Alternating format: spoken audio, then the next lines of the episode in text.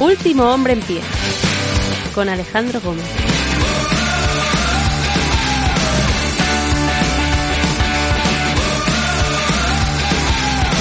Buenos días, buenas tardes, buenas noches. Bienvenidos, yo soy Alejandro Gómez. Hoy es 10 de febrero del año 2023 y este es el episodio 577 de Último Hombre en Pie, un podcast de lucha libre.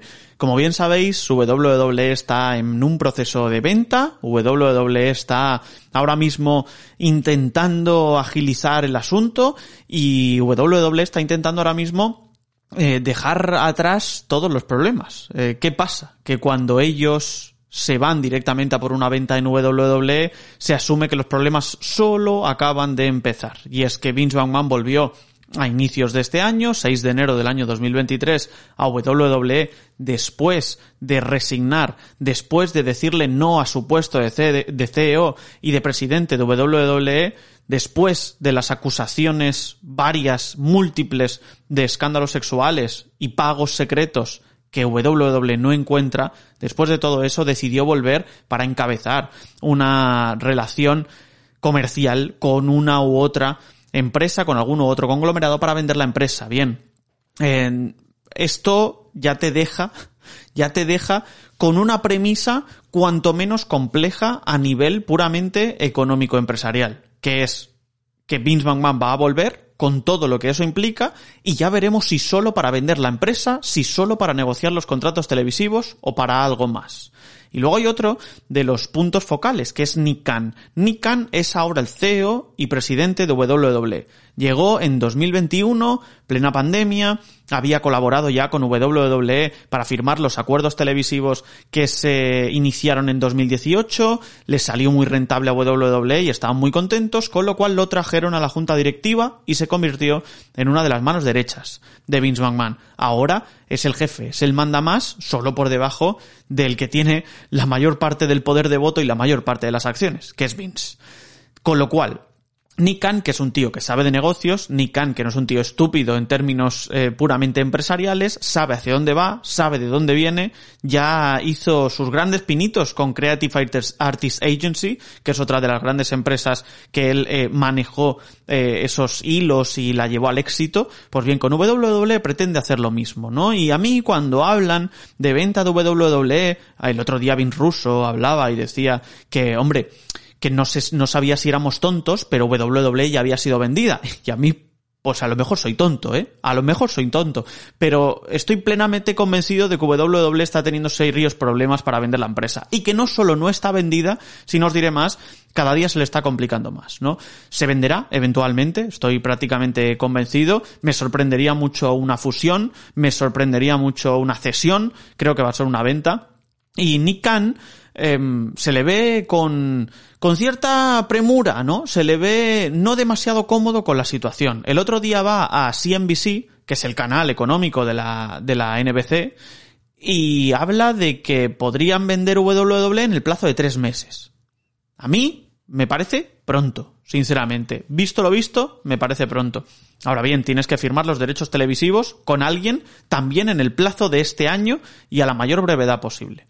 Con lo que quizá podemos estar por esas fechas y aún así me parece que es ciertamente apresurado. Se estuvo especulando con Arabia Saudí, se estuvo especulando con Comcast, se estuvo especulando con Disney, con Endeavor, con eh, múltiples empresas, se estuvo especulando con Tony Khan, con todo el mundo, ¿vale?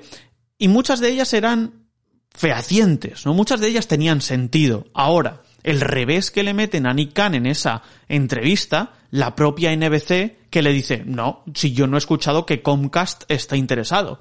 Comcast es la empresa madre, la que tiene NBC Universal, la que tiene NBC, la que tiene los derechos de Roy NXT, la que tiene Peacock, que es la, la eh, el proceso, digamos, no la plataforma de streaming que tiene la WWE Network. Es decir, estamos hablando de que NBC tiene muchos de los productos de WWE ahora mismo en su cartera, cedidos, pero en su cartera.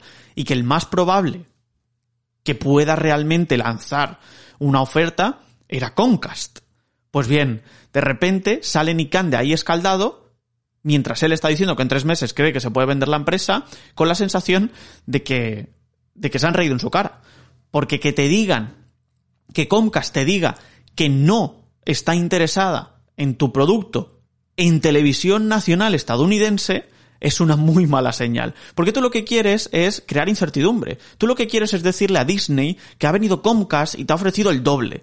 Y luego quieres decirle a Endeavor que te han ofrecido el triple. Y luego quieres decirle a Amazon que te han ofrecido el cuádruple, ¿no? Y así todo el rato. Tú quieres crear la incertidumbre de que hay muchos postores. Esto es como cuando vas a ver una casa y te dicen, uy, cuidado porque ya la quieren reservar otros, eh, otros inquilinos y demás. Escuche, señora, cuánto de cierto hay en todo esto, ¿no? Pues bien, eh, Nick Khan lo que quiere es jugar a ser trilero. Y ha jugado durante mucho tiempo muy bien. Ahora se le viene una gorda encima. Porque ya estamos escuchando rumores de que Vince McMahon, pues bueno, quizá no está haciendo todo lo que se pensaba que se podía hacer para una eventual venta de la empresa. Quiero recordar que está Arabia Saudí de por medio también, que incluso se especuló en su momento con The Rock y Dani García, se especularon con un montón, con un montón de nombres, ¿no? Em, cuando hablamos de una venta de WWE, hablamos de una venta, yo asumo que aproximadamente de, ¿qué puede ser? Eh, ¿8 mil millones de dólares aproximadamente. Ahora mismo tienen un, un valor de mercado de aproximadamente 6.500 millones. Yo creo que se puede vender por 7.500, 8.000 millones. Eh, de todo esto, el que más se llevaría, evidentemente, es Vince McMahon, que se llevaría una cuarta parte de todo ese montante. La siguiente que se llevaría serían Stephanie, después Linda, después Kevin Dunn, después Nick Khan, después Frank Riddick, que es el director financiero, y después Paul Levesque, Triple H. Esa es la escala de poder. ¿Te está gustando este episodio? Hazte fan desde el botón apoyar del podcast de Nivos. Elige tu aportación y podrás escuchar este y el resto de sus episodios extra. Además, ayudarás a su productor a seguir creando contenido con la misma pasión y dedicación.